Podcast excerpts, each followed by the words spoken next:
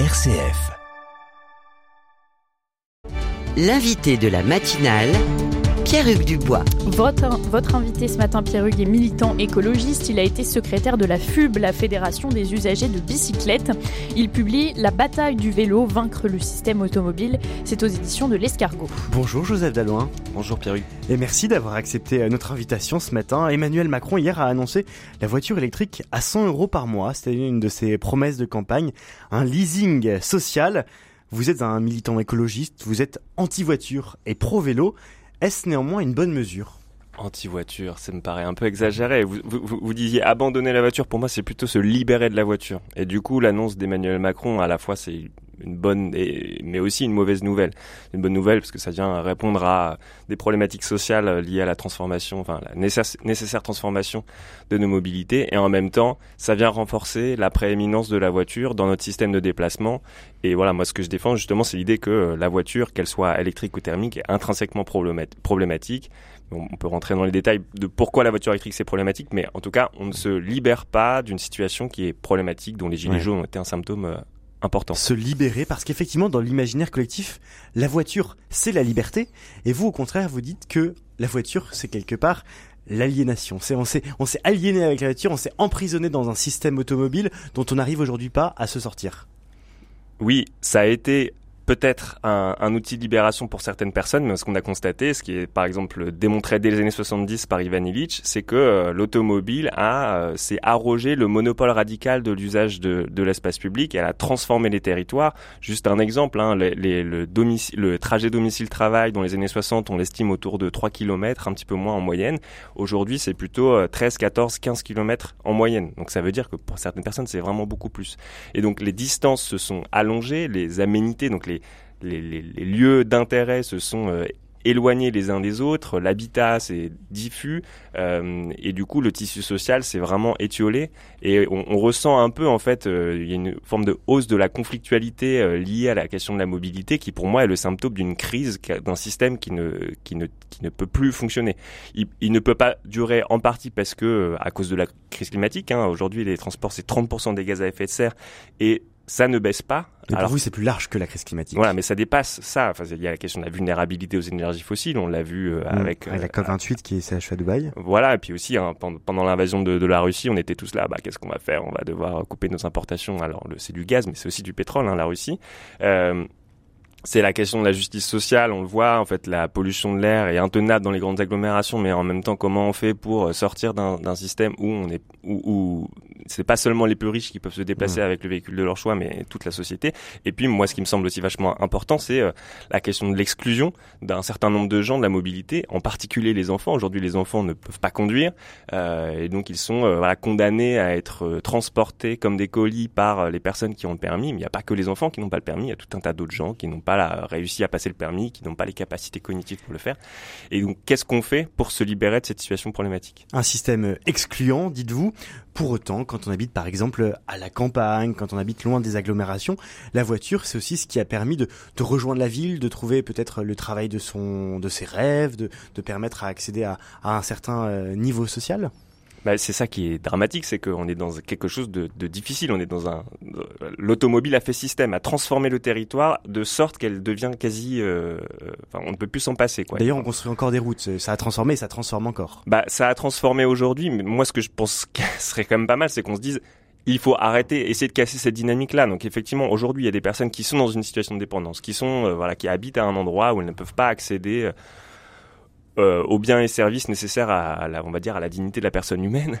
Euh, mais euh, l'enjeu, c'est de faire en sorte qu'elle n'ait plus besoin de se déplacer sur des dizaines et des dizaines de kilomètres pour y accéder, plutôt que de continuer à construire de nouvelles routes et à continuer à essayer mmh. de développer une industrie automobile à bout de souffle, avec un parc automobile euh, voilà, saturé, etc.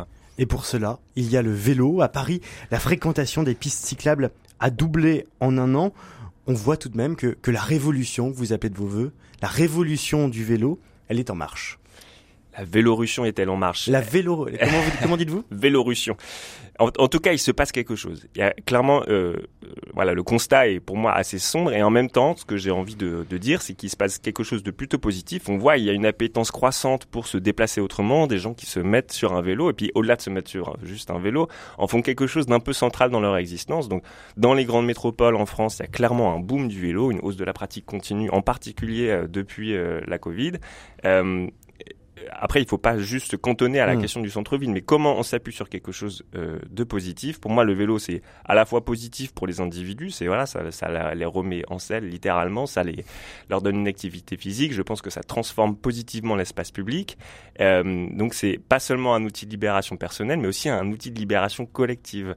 Euh, ça réouvre les imaginaires sur quelque chose, enfin que voilà, la situation telle qu'elle est aujourd'hui n'est pas euh, vouée à rester la même. On peut sortir de ce statu quo. Joseph Delvin, vous êtes un militant écologiste et pour vous, l'objet vélo, c'est aussi euh, le, le, le, moyen, le, le, média de la révolution. C'est ça, c'est un, ça n'est pas une solution à tous nos problèmes, euh, mais en tout cas c'est un c'est symptomatique. Bah, c'est un bon outil pour imaginer la société euh, de demain. En fait, on, on, ne sait pas. On, on, peut imaginer à quoi ressemblera les, ressembleront les mobilités demain.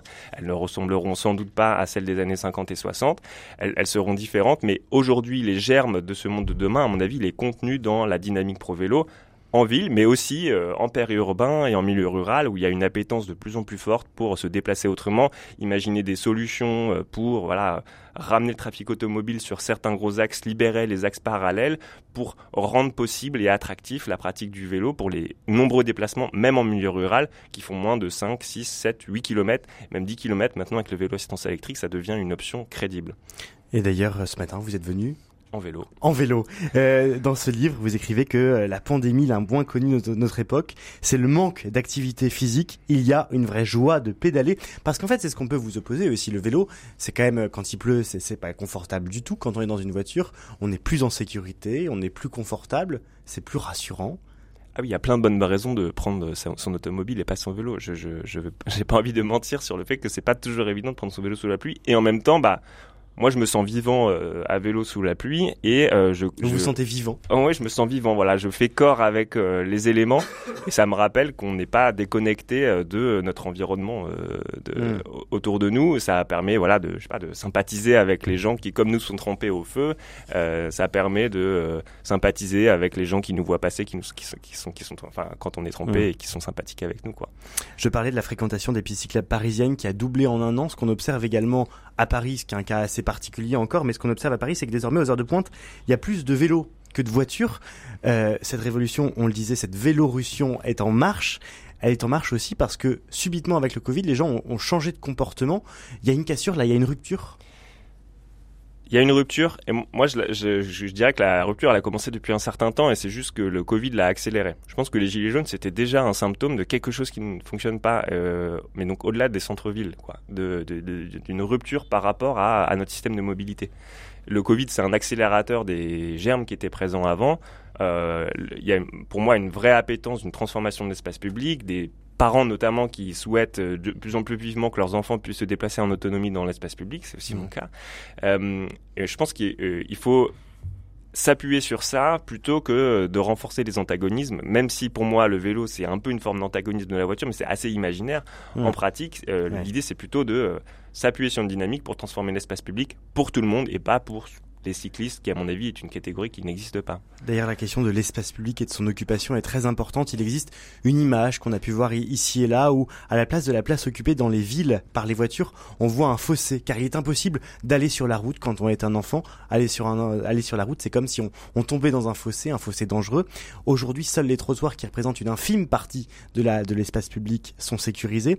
La question de l'espace public et du partage de l'espace public, c'est aussi là un, un, un, lieu de un lieu de révolution moi, ce que je dis, c'est que le vélo, c'est un outil de conversion, ce qui parlera peut-être à vos, à vos mmh. audiences aussi. C'est, euh, mais il n'y a pas que ça. Il y a aussi euh, tout à coup devenir usager de la poussette ou du fauteuil roulant. Tout à coup, on se rend compte que on est, euh, on est contraint euh, a un mini espace dans l'espace public, euh, tout, tout devient gênant et on se rend compte tout à coup que ce qui nous semblait normal ne l'est absolument pas. Mm. L'espace est dédié, et enfin voilà, l'espace C'est public est l'espace un, social qui est repensé. bah absolument. Euh, L'espace public n'est pas condamné à être un tube à euh, automobile, quoi, une, un con- une conduite d'automobile, mais peut de, pourrait devenir quelque chose d'agréable dans lequel on a envie de passer du temps, dans lequel on a envie de se promener, dans lequel on a envie de passer des bons moments avec ses voisins, ses proches.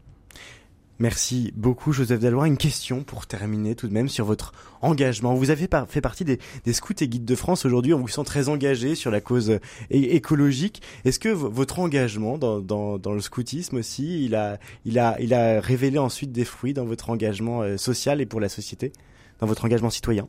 Bah pour moi, le scoutisme, ça a été une grande école de citoyenneté, mais de responsabilité aussi. Euh, la crise euh, climatique, mais pas que. Enfin, c'est le, le chantier de notre temps. Et évidemment, moi, ça m'a mis sur les rails de voilà, qu'est-ce que je peux faire pour contribuer au bien dans la société. Et donc, c'est ma manière de contribuer. Il y en a d'autres, mais j'invite tout le monde à, à se saisir de ces enjeux parce que euh, on n'est pas suffisamment nombreux à euh, s'impliquer dans euh, les concertations euh, sur Pas euh, suffisamment nombreux. Vous pensez qu'il y a un manque d'engagement Il y a un Ah manque oui, il y a de... un clair manque d'engagement euh, dans, dans la Chez société. qui? Chez les jeunes Chez Chez, dans toutes les cou- dans toutes les, les couches sociales et je pense euh, que les personnes qui ont un peu plus de temps, les, les retraités en particulier, euh, aujourd'hui occupent beaucoup euh, l'espace euh, militant, mais elles pourraient le faire encore plus. Euh, Il y a voilà, il y a des, des énormes besoins dans les associations euh, écolo, de solidarité. Euh, dans la vie politique, etc. Et pour ça, vous nous engagez à prendre le vélo, à nous mettre en selle Absolument. ce matin. Merci beaucoup, Joseph Delvoin. Je rappelle que vous publiez La bataille du vélo, vaincre le système euh, automobile. C'est publié aux éditions de l'Escargot, un charmant petit recueil dans lequel c'est vrai qu'à la fin on est convaincu de prendre une bicyclette le matin. Moi, je vous avoue, le matin, je n'en viens pas en bicyclette, mais tout à l'heure, je repartirai en bicyclette. Ça donne envie.